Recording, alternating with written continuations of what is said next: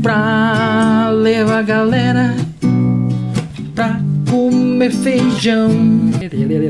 Minha mãe fala que tá com vergonha, eu quero achar ruim ainda. Pra falar em vergonha agora, eu lembrei de uma história, acho que eu tinha uns 12 pra 13 anos. Eu era boca virgem ainda, 14, 15 talvez, 16. Bom, eu era boca virgem. E eu fui no clube com os meus amigos e tinha uma garota lá que, nossa, mãe do céu, era bonita demais. E eu tava afinzaço dela, já fazia um tempo. Todo final de semana que eu ia nesse clube, ela tava lá. E eu não sabia mais o que fazer pra chamar a atenção dela. Não sabia o que fazer pra chegar nela. Falar em chegar, eu lembrei de uma piadinha agora. Então o padre tava andando na rua e ele viu uma meninada jogando bola, né? No meio daquela molecada tava o Joãozinho. E o padre, na verdade, ele tava meio perdidão, que ele era novo na cidade, não sabia como chegava na igreja. Ele resolveu parar ali, a molecada tava lá, tudo descalço, sem camiseta, jogando bola no meio da terra. Meu filho, você pode ajudar o padre a encontrar o caminho da igreja? Joãozinho parou, juntou a bola debaixo do braço, olhou pro padre. Ah, seu padre, para chegar na igreja é muito simples. O senhor pega a rua aqui, sai da esquerda, vai chegar numa praça, o senhor vira à direita, já vai estar na outra praça e já é a igreja. Meu querido, meus queridos, muito obrigado por ajudar o padre a achar o caminho da igreja. Assim que vocês terminarem o futebol, podem me procurar na sacristia que eu vou mostrar o caminho dos céus. Quer mostrar o caminho dos céus pra nós? Toma no cu, padre! Não sabe nem o caminho da igreja?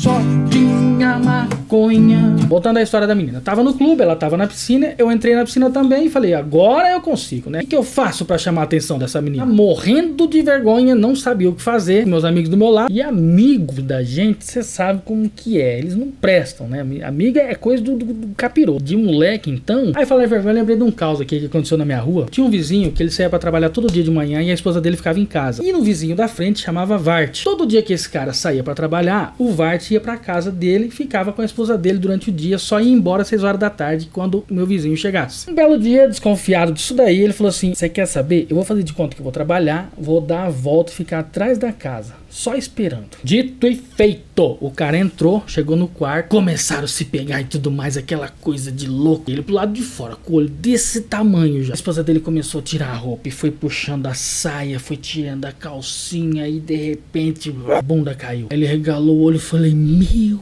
e a esposa dele continuou naquela onda, naquele clímax, né? E então ela tirou a xuxinha do cabelo, soltou o cabelo e pá, aquele cabelo ficou parecendo um bombril. Regalou mais o olho assim e falou: Meu Deus! E aí a esposa dele já tava no ápice, então começou a tirar a blusinha. Tirou a blusinha, ficou só com aquele sutiã branquinho. Começou a puxar o sutiã e lá, os peitos foi lá pro meio da barriga. Aí o marido dela, que tava com o olho arregalado assim, tampou o olho e falou: Ai meu Deus, que vergonha do Vart! Só piadinha massa. Bom, voltando aqui pra história. Então, eu tive a brilhante ideia. Eu falei: Eu vou mandar um beijo pra aquela menina. Vamos ver, que de repente ela pega, né? Fiquei ali só no tamo nessas carnes. Ela olhando pra mim, eu olhando pra ela. Falei, é agora.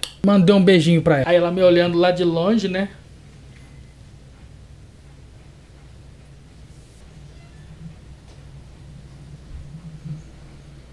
Outra roupa? Bom, eu só sei que depois que eu fiz isso, eu olhei pra menina, olhei pros meus amigos que estavam vermelho, tinha um já tava quase roxo de tanto que tava rindo. E a menina com aquela cara então de será que é caminho? Meu, eu tava quase pra pedir as contas pra Deus. De tanta vergonha. E por falar em pedir as contas para Deus por causa de vergonha, quando alguém vem te vender alguma coisa no semáforo, você dá o dinheiro pro cara e pega o que ele tá te vendendo ou você simplesmente dá o dinheiro e fala: "Não, meu amigo, não quero que você tá me vendendo não. Pode ficar com o dinheiro. Tô te ajudando aí, ó. Eu sou legalzão. Eu quero só te dar um recadinho. Deus tá vendo esse teu preconceito enrustido. Se o cara veio te vender alguma coisa, ele não tá te pedindo mais esmola para você dar o dinheiro para ele não pegar o produto dele. Você tem que dar o dinheiro para ele e pegar o produto que ele veio te vender. Não tem que dar esmola para ele se sentir um cara fragilizado, para ele perceber que é mais fácil ele pedir do que ele ter que trabalhar para ter as coisas. Fazendo isso daí, inconscientemente você tá promovendo